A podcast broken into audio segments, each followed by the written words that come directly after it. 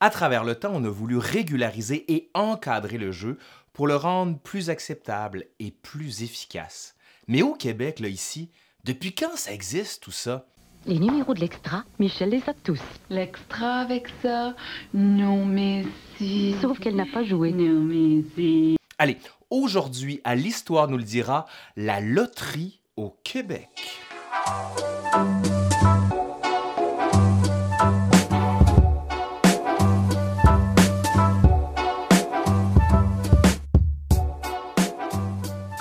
Québec, on retrouve quelques annonces pour des loteries privées pour la vente de propriétés immobilières ou de lots de marchandises dans les années 1760, donc tout de suite après la Nouvelle-France, mais dans les pages de la Gazette de Québec, le premier grand journal ici.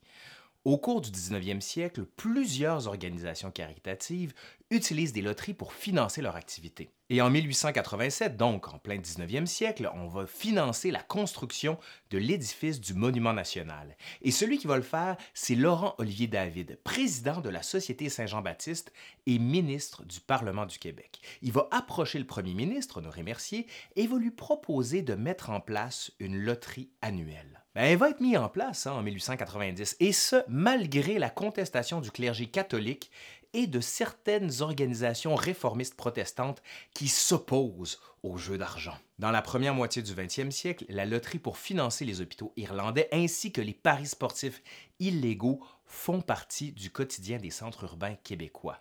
Plusieurs se disent que la loterie pourrait peut-être être utile, notamment pour financer des grands projets d'infrastructure.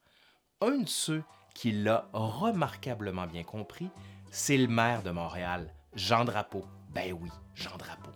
Le 2 avril 1968, à l'occasion du vote annuel de la ville, le maire annonce la création d'une taxe volontaire. Et le journal La Presse du 3 avril 1963 va même mettre en gros titre Drapeau en recours à la taxe volontaire, loterie municipale. L'idée fait donc du chemin. En 1969, le gouvernement fédéral modifie le Code criminel canadien permettant du coup la mise sur pied par le gouvernement du Québec d'une société d'État pour gérer l'offre de loterie. En décembre de la même année, l'Auto-Québec est fondé. L'Auto-Québec est la première société du type au Canada et la troisième en Amérique du Nord. La première loterie provinciale s'appelle Interloto. Les billets coûtent 2 dollars et le 14 mars 1970 a lieu le premier tirage et le gros lot s'élève à 125 000 dollars, une fortune à l'époque.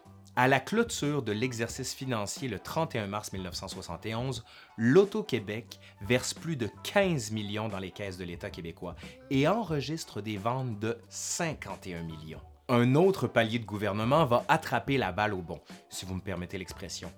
Dès 1973, le Parlement fédéral autorise la mise en place d'une loterie olympique du Canada et, trois ans plus tard, en 1976, du jeu Loto Canada. Elle va être utilisée pour combler les déficits prévus des Jeux olympiques, ouais, ceux de Montréal, et à financer les Jeux du Commonwealth. Pour le quatrième tirage de la Loterie olympique Canada, le 16 février 1975, il y aura plus de 22 millions en prix, dont deux grands prix de 1 million chacun. Vous avez la chance de gagner 1 million. Profitez-en. 10 dollars, deux pas vers le million. En 1976, un autre événement est digne de mention. Le premier tirage d'un gros lot de 1 million de dollars de l'histoire de l'Auto-Québec. On va l'appeler le Super Loto. Hey, il me semble que ça ferait un bon nom de super-héros, ça. Bon, peu importe, passons. En 1983, c'est le Loto 649 et le premier tirage qui se déroule à travers pour le Canada et le gros lot atteint 500 000 dollars. Plus les années avancent, plus on voit la télévision s'imposer dans les ménages québécois. Il devient donc logique pour la société d'État de proposer des jeux qui se déroulent, ben oui, à la télé. Ainsi, en janvier 1988, c'est la Route Fortune, première émission qui se déroule devant des téléspectateurs et le moins que l'on puisse dire, c'est que le succès va être retentissant. Quelques années plus tard, en septembre 1993, c'est la non moins célèbre Poule aux œufs d'or qui voit le jour. Le jeu va devenir une véritable institution et attire un public avide de ce genre de divertissement qui peut s'avérer, ma foi, très payant. l'Auto-Québec va continuer d'évoluer dans le domaine des jeux de hasard et d'argent, ajoutant progressivement à ses produits de loterie une plus grande offre de divertissement. En décembre 1992, l'Auto-Québec élargit son champ d'activité avec la création et la gestion de casinos d'État.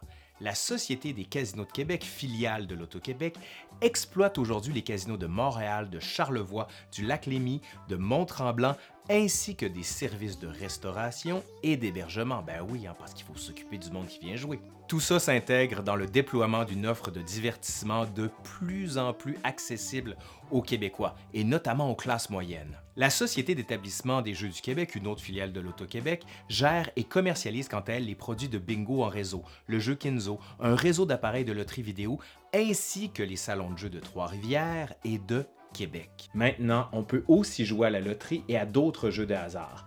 Avec les jeux en ligne, ben oui, gang, on est quand même au 21e siècle. Au cours de ces trois dernières décennies d'existence, l'Auto-Québec a remis chaque année plus de 1 milliard de dollars en contribution sous forme de dividendes au gouvernement du Québec. Quand même. Enfin, en janvier 2017, avec l'Automax, on assiste à un premier gain de 60 millions de dollars à un tirage, le plus gros lot versé à la loterie au Québec. Comme on a appris à le dire ici, hein, gagner à la loterie, ça change pas le monde. Sauf que... Bon allez, c'est fini pour aujourd'hui. Je suis Laurent Turcot et je vous dis à la prochaine.